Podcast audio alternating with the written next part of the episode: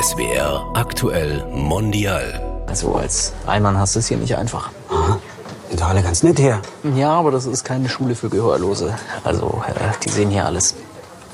Die Gehörlosen auch, ne? Die hören ja noch nichts. Ähm, also was ich sagen will, ist, das ist Dschungel hier. Ne? 90% Migration, Brennpunkt 5, also Also Migration und Dschungel jetzt so zusammenzubringen, ist für mich persönlich äh, nichts. ja, nee, ist auch nicht so gemeint. Ähm, Herzlich willkommen zu SWR Aktuell Mondial. Ich bin Miriam Staber. Und ich bin Claudia Barthe. Miriam und ich, wir haben einen kleinen Serienmarathon hinter uns gebracht. Wir haben jeder von uns Almania geguckt, alle zehn Folgen, denn wir wollen uns ja gut vorbereiten auf unsere Podcasts. Und hat's dir gefallen? Ja, ich habe mich gut unterhalten, musste an vielen Stellen sehr lachen. Also ich fand's gut. Ich fand's auch super. Wir sollten einmal kurz klären, was denn Almania ist. Ich fasse zusammen. Das ist eine Comedy-Serie des SWR. 2021 waren zwei Pilotfolgen in der ARD-Mediathek zu sehen. Und das offenbar mit Erfolg. Denn seit Mitte April gibt es acht weitere Folgen. Im Mittelpunkt steht der Lehrer Frank Stümpel, ein sehr spezieller Typ in seiner Art so klischeehaft deutsch. Er ist extrem korrekt, er liebt Regeln, er ist sehr spießig und er hat irgendwie überhaupt gar kein Gespür für Menschen, die anders aufgewachsen sind als er, die weniger privilegiert sind. Ja, und ausgerechnet dieser Frank Stümpel wird an eine sogenannte Brennpunktschule irgendwo in Baden-Württemberg versetzt. Und das ist der Ausgangspunkt der Serie. Und damit sprechen wir heute mit dem Hauptdarsteller, mit dem Comedian Phil Laude. Hallo. Hallo. Und einem der Drehbuchschreiber, der aber auch im Schnitt gearbeitet hat und für die Musik zuständig war. Das ist Pesh Ramin. Herzlich willkommen. Moin, moin. Wir duzen uns und wir sind zusammengeschaltet aus äh, verschiedenen Städten Deutschlands. SWR aktuell mondial starten wir immer zum Kennenlernen mit ein paar Satzanfängen. Wir machen die Satzanfänge und ihr Gäste ergänzt diese Sätze. Ist das okay, wenn wir Das dieses Spiel gut. spielen? Klingt gut. Aber hallo. Die Definition eines sogenannten Allmanns ist. Äh, der liebt Regeln. Pesch? Nee, die Definition? Ja, sag du, Pisch. Ja, regelbesessen wäre schön. Und äh, er hält sein Wort, also steht zu seinem Wort, könnte man auch sagen. In mir steckt ein Allmann, weil. Weil ich auf jeden Fall auch Regeln sehr liebe und Ratgeber. Also das erste Buch, was ich am Anfang meiner Comedy-Karriere gelesen habe, hieß How to be funny even if you're not. Pesch, wie ist bei dir? In mir steckt ein Allmann, weil. Weil ich Nackenkissen lieb. Ja, es gibt viele Gründe, viele Gründe auf jeden Fall. Ich mag's, dass es hier sehr geordnet zugeht, wenn es viele Allmanns gibt. Viele finden es nicht so cool in Behörden und so. Du bist keiner. Aber ich mag das. Ich bin selber auch ein, ach doch, ich bin Allmann. okay. Ja, ja. Also Allmann ist ja, ist ja quasi unabhängig von, von Kann jeder der sein. Nationalität oder dem Background, kann jeder sein. Das ist ja das Schöne. Dann, ich schätze an Allmanns das. Also ich schätze am meisten diese Ehrlichkeit. Dieses, man steht zu seinem Wort, man versucht sich zumindest an die Regeln zu halten. So dieses äh, Beständige auch. Und Pesch, was meinst du? Boah, das, was Phil sagt, ähm, das fasst schon sehr gut zusammen eigentlich. Dann würde ich sagen, lösen wir doch mal auf. Wir haben nämlich mal recherchiert, was genau so ein Allmann ist und was man dazu bei Wikipedia findet. Der Begriff Allmann ist im Türkischen, aber auch in anderen Sprachen die Bezeichnung für einen Deutschen oder eine Deutsche. In deutschsprachigen Ländern wird das Wort aber inzwischen häufig im Slang auch als Bezeichnung für engstirnige weiße Deutsche der Mittelschicht verwendet. Verbreitet wurde dieser Slang-Ausdruck vor allem seit etwa 2017 durch die sozialen Medien. Ob es sich dabei um eine rassistische Bezeichnung handelt, ist umstritten. Und ein solcher Allmann ist eben der Lehrer Frank Stümpel, über den wir jetzt schon ein bisschen gesprochen haben, die Hauptfigur der Serie, der als Lehrer an die Brennpunktschule versetzt wird. Phil, dieser Typ, der existiert ja schon länger. Du warst damit ja auch schon vorher sehr erfolgreich. Wie kam das denn? Wie kamst du darauf? Tatsächlich auch dadurch, dass ich den Begriff online aufgeschnappt habe und das einfach erstmal lustig fand, so ein Sketch zu machen, dass ich unter Allmann-Shaming leide. Das war das erste Video, was wir dazu gedreht haben. Also du warst in den sozialen äh, Medien aktiv dann damit, nicht wahr? Äh, genau, also ich mache YouTube-Videos seit ich 16 bin. Das heißt, mein halbes Leben. und äh, genau, da habe ich zu dem Thema einfach einen Sketch gemacht und ähm, halt erzählt, dass ich geschämt werde dafür, dass ich äh, Filzmöbelgleiter liebe und äh, nicht ohne meine Birkis aus dem Haus gehe. Das Besondere war aber an diesem Sketch im Vergleich zu den anderen, dass ich dann so mal draußen rumgelaufen bin und mich plötzlich eine angesprochen hat und meinte, hey, guck mal, ich trage auch Birkis. Und ähm, pl plötzlich habe ich so gemerkt, das ist irgendwie was Besonderes und aus irgendeinem Grund kann ich diesen Charakter auch besonders gut spielen. Dann haben wir da einfach weitergemacht, also mehr Sketche dazu gemacht und dann ist es im Internet einfach so ein Ding geworden. Das ging immer weiter und irgendwann haben wir aber auch gemerkt, in den Sketchen ist es natürlich sehr einfach das Klischee und sehr laut von der Comedy. Viele Eigenschaften, die ich zum Beispiel total schön und total positiv so an dem Allmann finde, die sind so ein bisschen schwerer zu erzählen in so einer kurzen Sketchform. Und mhm. daraus ist dann so ein bisschen auch die Serie entstanden, also den Allmann auch so ein bisschen dreidimensionaler zu erzählen oder den Frank Stimpel, sagen wir es mal so. Der Allmann ist also ja. aber gleich gut angekommen bei den Leuten oder gab es da auch negative Rückmeldungen, weil es halt nicht unbedingt immer sympathisch, was er so macht? Also erstmal voll gut. Also das erste Feedback war einfach super funny und so. Und dann natürlich, wenn etwas dann so größer wird, dann gibt's natürlich auch negatives Feedback und Kritik. Genau dieser Punkt, also das ist ja quasi, wenn es jetzt nur irgendwie Allmann-Bashing ist, dass das ja auch nicht cool ist. Das finde ich aber auch und es soll auch gar nicht so sein. Also für mich persönlich ist der Begriff zum Beispiel auch gar nicht negativ behaftet. Also ich werde ja auch oft mittlerweile auch einfach als der Allmann angesprochen, was mit vielen von meinen Figuren halt passiert. Aber die Leute sind dann immer super höflich und äh, ja, feiern es ja auch. Und ich persönlich finde die Figur auch einfach lustig und die Figur entwickelt ja auch ein Eigenleben. Natürlich gibt es irgendwie so ein Prototyp deutsches Verhalten, aber ob man sich damit jetzt assoziiert und ob man sagt, man ist selber wie Frank Stimpel oder nicht, das ist ja immer noch jedem selber überlassen. Und wie kam das dann mit der Serie? Ja, dann kam irgendwann Corona. und äh, bis dahin war ich so ein bisschen auf der Stand-up-Schiene. Und dann ist das weggefallen. Wir hatten plötzlich viel Zeit. Und dann äh, ja, saßen Pesch und ich, weiß ich noch, bei mir in der Küche zusammen und haben überlegt, was für eine Serie man denn um diesen Charakter herum machen könnte. Mhm. Also um Frank Stimpel, den es damals schon gab, auch mit dem Namen. Und dann war, glaube ich, so ein bisschen der Gedanke einfach so, dass so das Schulsystem zum einen so wahnsinnig gut passt einfach so dieses konservative, dieses sehr stabile, seit gefühlt 200 Jahren ist der Unterricht gleich und Frank Stimpel würde das lieben. Und gleichzeitig aber halt diese extrem schnelle Welt, die sich so schnell gerade entwickelt und diese Welten, die da aufeinander prallen und auch diese Perspektiven, das gibt einfach viel her. Ich meine, wir sprechen ja bei uns in SW Aktuell Mondial immer mit Menschen, die in irgendeiner Form einen Migrationshintergrund haben und die natürlich dann auch sehr oft Erfahrungen mit Rassismus gemacht haben. Das ist weißen Menschen dann oft nicht so klar, wie schnell man jemanden verletzen kann. Ja, und dieser Typ Frank Stimpel, das ist ja jemand, der da keinen Fettnapf auslässt. Vielleicht hier mal ein kurzer Ausschnitt aus der Fernsehserie Almania, wie er so drauf ist. Und zwar die Szene, wo er von der stellvertretenden Schuldirektorin, einer schwarzen Frau, in seine neue Klasse geführt wird. Also das tut mir wahnsinnig leid mit dem, ich dachte, Sie sind hier Putz- oder Facility-Man. Also ich ähm, bin ein Riesenfan Ihrer Kultur. Ja, König der Löwen ist mein absolutes Lieblingsmusical. Tone ich das richtig? Dieses Wa Zigonia Mabagi? Weiß ich nicht, ich bin aus Hannover. Ach, deswegen das gute Deutsch. Also wegen äh, Hannover, nicht wegen Deutschland. So, und jetzt hören Sie mir mal zu. Wenn es nach mir ginge, gäbe es im Studium schon einen psychologischen Test, der dafür sorgt, dass empathielose Menschen wie Sie nicht in die Nähe von Kindern gelassen werden. Aber weil die Politik leider übersehen hat, dass wir bei einer höheren Geburtenrate und Zuwanderung auch immer mehr Lehrer brauchen, muss ich jetzt mit Ihnen zusammenarbeiten. Ich wünsche Ihnen viel Erfolg. Na, Zigeuner. Das kommt dann auch noch an der Stelle. Das ist schön, dass sie es nämlich dann nochmal singt. Sie singt es nochmal richtig. Ja, äh, genau. Greift das nochmal schön auf. Stimmt, ja. Da saßt ihr in der Küche und habt solche Sketches gebrainstormt, oder wie? Solche Szenen. Jupp. Ja, die, ja. ich meine, der Allmann-Charakter war ja dann auf YouTube auch schon sehr vorangeschritten irgendwann. Und das war dann irgendwie so ein bisschen auch der logische Schritt, weil einfach so viele Ideen dann aufkommen, weil sich einfach so eine ganz komplett neue Welt eröffnet. Und ich glaube auch Schule ist halt einfach ein geiles Thema. Jeder kennt's, jeder war da schon mal. Es kommen so viele Dinge da zusammen, die ganzen Brüche und Konflikte, die man dann mit so einem Frank-Stempel erzählen kann. Das hat einfach so gut gepasst dann. Ja. Aber ihr seid ja an einer ganz speziellen Schule. Ihr seid ja an einer Brennpunktschule, wie es immer heißt. Habt ihr denn da persönlich Erfahrungen mit Das war so eine der ersten Erkenntnisse aus dem Writers Room, dass wir das nicht haben.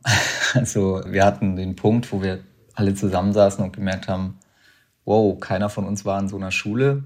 Also auch du nicht, Ähm, Pesch, oder? Nein, ich war auf dem Gymnasium, naturwissenschaftlich auch noch. Und auch ziemlich der Einzige, der so aussieht wie ich. Also ich hatte natürlich auch Bezug zu später Freunden dann, die halt auf Hauptschulen zum Beispiel waren. So ein bisschen hatte ich da einen Einblick, aber natürlich nicht persönlich selber. Ich habe da nicht drin gesteckt. Wie habt ihr glaub, das dann gemacht, ihr beide? Äh, Habt ihr dann mit Leuten gesprochen? Erstmal hatten wir ein bisschen Panik und dann habe ich eine Freundin von mir angerufen. Du warst Äh, doch auf einer Brennpunktschule. Nee, die unterrichtet an einer, Ja. einer Standort 5 Schule heißt, glaube ich. Die habe ich angerufen und gesagt, wir brauchen deine Hilfe. Wie läuft es denn bei euch? Und dann meinte sie, kommt doch vorbei. Und dann sind wir mit dem Writers Room dahin. Und tatsächlich haben wir die Kids dann da gefragt, warum sie, also sie ist dort auch die Vertrauenslehrerin, warum sie so eine tolle Lehrerin ist. Und einer der Schüler meinte, ja, weil sie herzvoll ist. Und äh, also dieser Tag war sehr interessant und prägend auch für die Serie. Das ist ziemlich am Anfang vom Projekt. Und dann haben wir das so ein bisschen auch als Motto für die Serie quasi in den Writers Room ganz oben hingehängt. Und das war irgendwie das Schöne, was wir da auch erlebt haben. Also, dass es bestimmt da viele Probleme gibt, also wirklich schlimme Probleme, aber dass der Vibe, den man wahrgenommen hat, wenn man dort hingekommen ist, sehr warm, sehr familiär und auch sehr freundlich war, auch unter den Schülern selber. Und das ist so ein bisschen, was wir mit der Serie auch erzählen wollen. Also die Vorstellung, es ist eine roughe und harte Welt, aber so als Gemeinschaft und als so eine verrückte Familie kann man das trotzdem gemeinsam meistern. Ich glaube, wenn man sich die ganze Serie anguckt, so ein Gefühl entsteht auch. Und das ist auf jeden Fall auch total von uns beabsichtigt. Also alle machen da sehr viele Fehler. Auch Frank hat natürlich seine Macken und tritt in die Fettnäpfchen und so weiter. Aber im Laufe der Serie merkt man, dass seine Ziele sehr schön sind und dass er dafür auch einsteht. Und das ist vielleicht dann schon auch ein Unterschied zu so Comedy-Figuren wie damals Stromberg oder so. Er tritt auch in teilweise genau dieselben Fettnäpfchen, aber man spürt schon, dass er das eigentlich nicht absichtlich macht. Ähm, Also ich muss sagen, ich fand den Frank Stümpel irgendwie auch sympathisch auf eine Art. Also ich hatte immer den Eindruck, er ist irgendwo blockiert, aber er ist nicht wirklich fies. Genau, er lernt auch viel einfach dazu. Er ist ja auch absolut nicht blöd und er gibt sich total Mühe und er macht Fehler, aber er erkennt es dann irgendwie auch. Und das ist mir aber auch sehr wichtig. Also auch mir ist wichtig, dass ich den Charakter selber mag. Das tue ich. Und das gilt ja eben nicht nur für Frank, sondern es gilt gefühlt für mich, für den ganzen Cast. Also jeder hat da irgendwie seine Macken, schafft es aber irgendwie trotzdem, dass man ihn versteht und dass man am Ende die trotzdem alle mag. Und das finde ich schön. Ich finde es interessant, dass ihr das so sagt und ich finde auch, dieser Vibe, von dem du gerade gesprochen hast, Phil, der ist total spürbar in der Serie. Aber ich tue mich schon ein bisschen schwer mit dem Herrn Stümpel. Der ist feige, der hat irgendwie überhaupt gar keine Empathie. Also von einem Lehrer würde ich, glaube ich, schon ein bisschen mehr erwarten. Von dem Lehrer? Ja, dann brauchst du noch mehr Staffeln. Na gut, ich meine, das ist ja ein großes Problem. In der Serie steckt ja auch viel Systemkritik, Bildungssystem und so. Ist bestimmt einigen aufgefallen, die vor allem irgendwie auch damit was zu tun haben. Es ist halt so, dass viele, die auf den Markt geworfen werden, sage ich mal, keine pädagogische Grundlage haben. Und das ist halt bei Stempel ähnlich. Er hat an sich schon keinen pädagogischen Touch. Und eins, was ich noch hinzufügen wollte, was die Schulen angeht und dieses familiäre, von dem Phil vorhin gesprochen hat, was wir dort gespürt haben, gerade als die Lehrerin dort uns gesagt hat, für viele ist der Zug tatsächlich abgefahren. Das war natürlich super traurig. Auf der anderen Seite hat sie auch gesagt, dass die da halt einfach gern hingehen, weil es für sie oft auch ein familiärer Ersatz ist und weil sie dort eine Art Gemeinschaft haben, obwohl es natürlich auch Mobbing und solche Dinge gibt. Das war dann für uns auch nochmal so ein Moment, hey geil, das ist das, was wir dann, dann für unsere Serie auch nutzen können, weil es natürlich auch einfacher macht, dort viele private Dinge zu erzählen und so weiter, Hoffnungen, Ängste. Das macht doch total viel Sinn. So. Aber als Typ fällt natürlich Frank Stümpel da erstmal total aus dem Rahmen und er hat ja auch ganz schnell den Spitznamen Allmann weg. Und hey ho, spann den Wagen an, spann, denn der Wind treibt Regen übers Land. Und die Lara, hey ho, spann den Wagen. Die Lara, was ist denn los? Die Lara will nicht solche Allmann-Lieder singen. Voll cringe. Scheiß Allmann. Also am Anfang fand ich das auch diskriminierend mit dem Allmann, aber es macht mich ja auch irgendwie zu was Besonderem. Ich bin hier halt der Allmann. Anzeige ist raus. Selbstbewusstsein ist ungebrochen. Ja, ja, der macht immer weiter. Das finde ich auf jeden Fall schön. Wenn ihr so eine Rolle kreiert, dann überlegt man ja auch immer, woher kommt das? Wie wurde Frank Stümpel zu dem, wie er heute ist? Was ist in dem sein Hintergrund? Was habt ihr euch überlegt? Wir haben, glaube ich, eine komplette Geschichte uns ausgedacht und ich glaube, wahrscheinlich sowohl ich als auch Pesch haben es auch wieder vergessen. Oh, schade. Nee, nee, nee. Ähm. Ich, ich sag nur den Hashtag Vater, dann bist du wieder voll drin. Ja, strenger Papa natürlich und wahrscheinlich auch Schulwesen. Wir haben überlegt, beide Eltern, vielleicht Papa auch Schulbehörde oder so. Strenge Erziehung, vielleicht sehr kopflastig, wenig Herz. Ich glaube, wir haben das schon so ein bisschen, sag ich mal, küchenpsychologisch uns ausgedacht.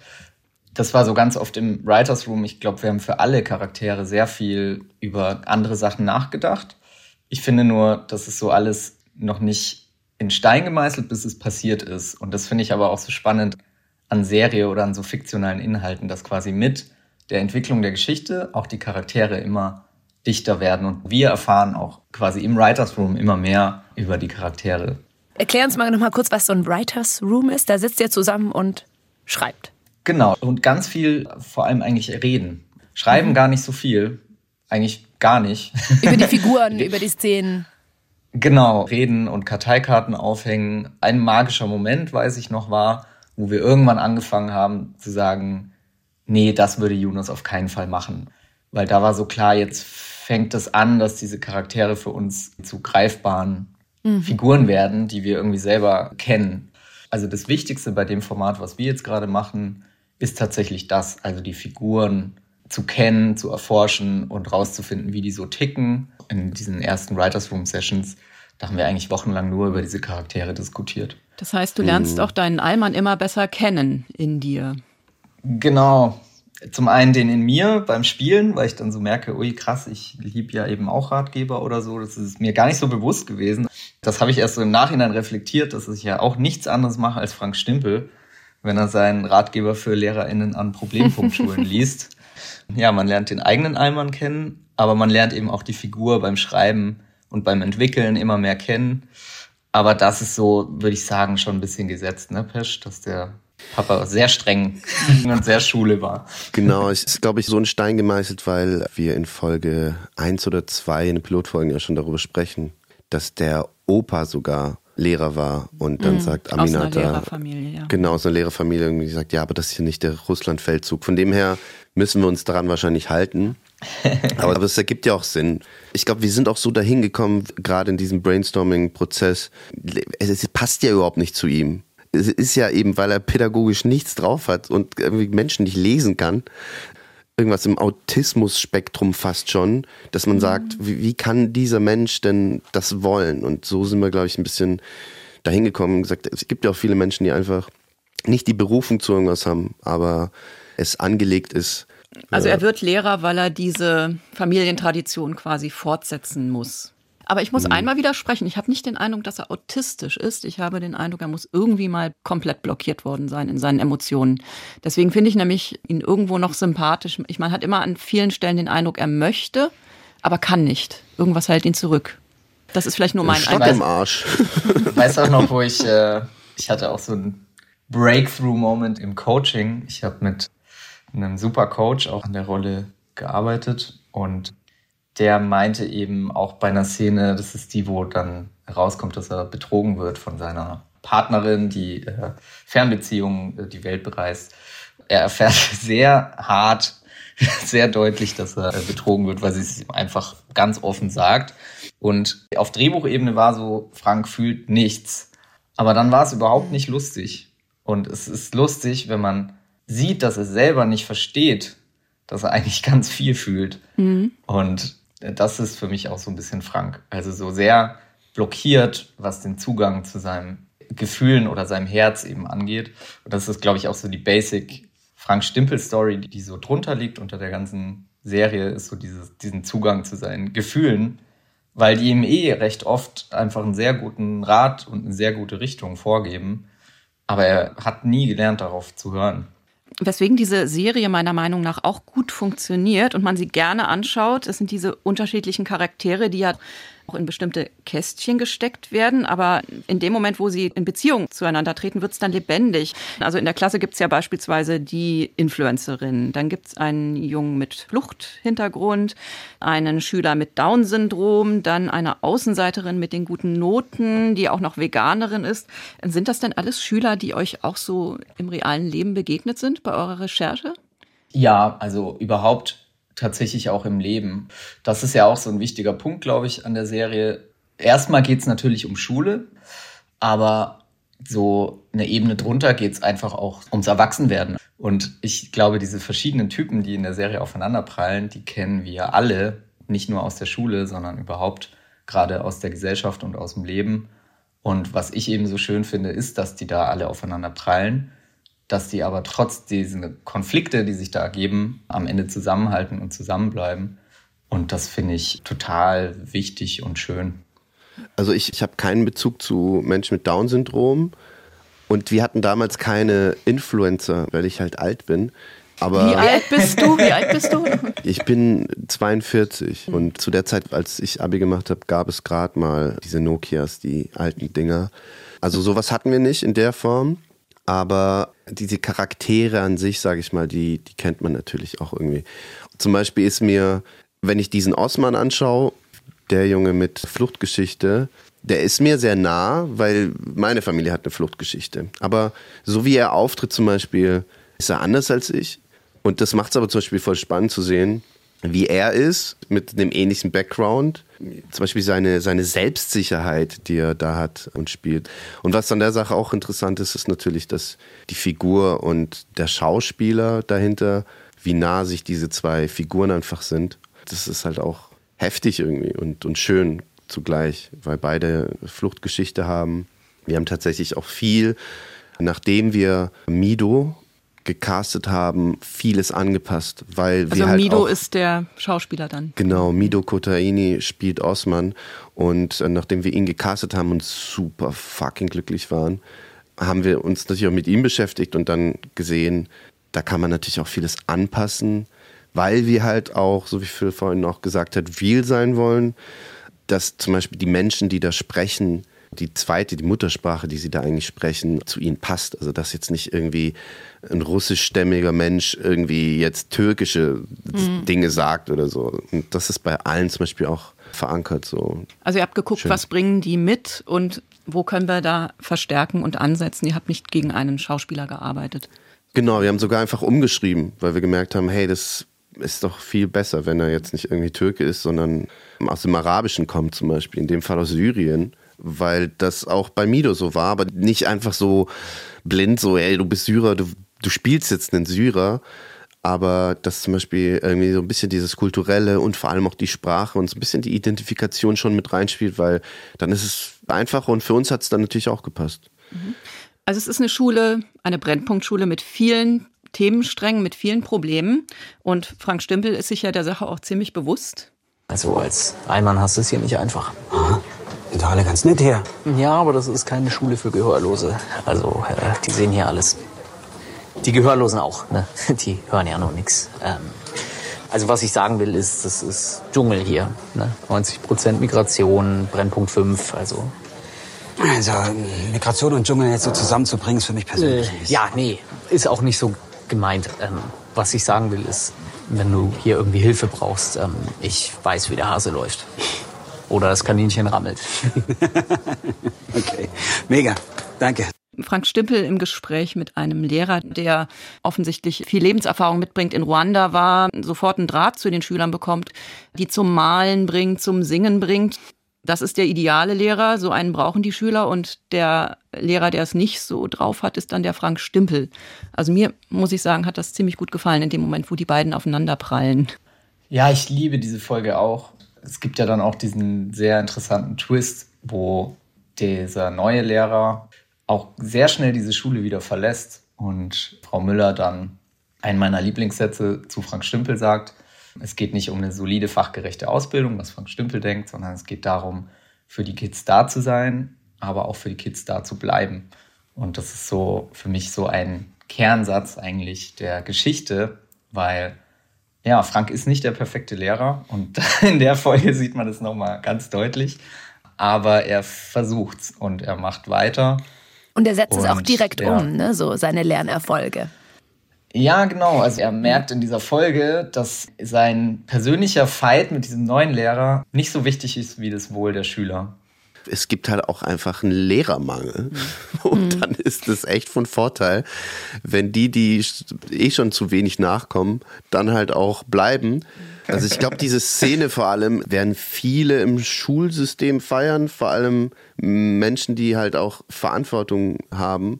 Aber an einigen Stellen habe ich mich gefragt, die Probleme halten sich ja doch irgendwie im Rahmen. Also zum Teil hantieren ja die Schüler schon mit Crystal Meth und hier wird mal ein Joint geraucht. Es gibt Kinder, die misshandelt werden. Hier wird mal ein blaues Auge gezeigt. Also man hätte ja jede dieser Geschichten auch noch mal viel härter erzählen können. Habt ihr euch bewusst dagegen entschieden oder hattet ihr Vorgaben? Wart ihr eingeschränkt? Also wir haben uns, glaube ich, sehr bewusst dagegen entschieden, weil wir von Anfang an eine Sitcom machen wollten. Also was uns ganz wichtig war, dass man am Ende nicht mit einem sehr erschütterten und oh, die Welt ist ja schrecklich Gefühl aus der Serie rausgeht, sondern eben mit einem ja, angenehmen Gefühl und einem okay, man kann Probleme irgendwie meistern und die Welt ist ja doch gar nicht so schlimm. Und das war voll die Gratwanderung. Ich finde, wir haben das, haben das sehr schön hinbekommen. Mhm. Pesch, wie siehst du das? Ja, also es ist ja keine Doku, wir hatten lang diskutiert, also gerade über diese blaue Auge-Nummer.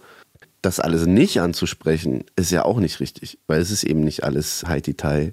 Man kann natürlich manchmal vielleicht ein bisschen weiter reingehen, aber dann geht es halt auf Comedy-Kosten, weil man darf nicht vergessen, es ist halt immer noch eine Comedy-Geschichte hier und dann über die Dinge zu lachen, fällt natürlich dann umso schwerer.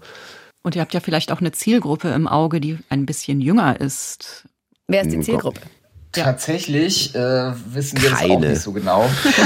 ich glaube, das ist auch was, was die Serie besonders macht. Es gibt die Lehrerebene, es gibt die Schülerebene. Und wir haben auch genau diesen Effekt bei den Pilotfolgen gehabt. Also äh, Kids haben das gefeiert. Wir haben eine riesen TikTok-Community. Mhm. Richtig am Abfeiern da.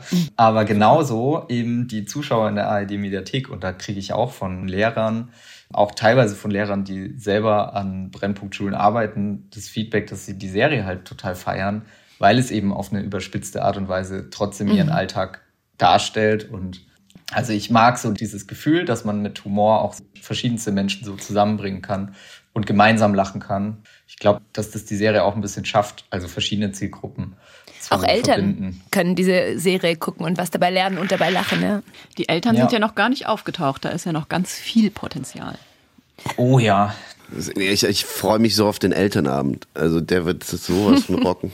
Die Ideen gibt schon. Also das wird auf jeden Fall super interessant. Ja, wie geht's denn weiter? Die Serie endet ja mit vielen Cliffhängern, mit vielen offenen Szenen, denen man weiterschauen will. Ist dann schon die Staffel 2 in Planung? Was könnt ihr uns dazu schon sagen? Ja, die ist sogar schon quasi zur Hälfte geschrieben. Jetzt mussten eigentlich nur noch die Aufrufe stimmen. Und dazu darf ich, glaube ich, offiziell noch nichts sagen. Aber ich sag mal, jeder Klick hilft. Jeder. Kuno, das ist jetzt ein Appell an alle draußen. Und äh, Miriam, ich glaube, wir unterstützen das. Ja, wo jede wir View hilft. Wir haben es geschaut und wir sind Fans genau. geworden, würde ich sagen. Ne? Ja. Wow. Also wir, wir hoffen auf Fortsetzung. Also es war sehr schön mit euch zu plaudern. Vielen Dank für das Gespräch. Ja, danke auch. Es hat äh, sehr Spaß gemacht. Und wir freuen uns echt, dass es äh, euch gefällt. Geben uns weiter Mühe. Ja, danke auch von mir und äh, San Francisco. Schüsseldorf. Tschüssikowski. Bis später. Basilikum. Kann man ewig weitermachen. Das war SWR Aktuell Mondial. Zum Nachhören findet ihr diese Folge auch in der ARD Audiothek. Wenn es euch gefallen hat, teilt uns gerne. Ich bin Claudia Barthe. Und ich bin Miriam Staber. Tschüss, bis zum nächsten Mal.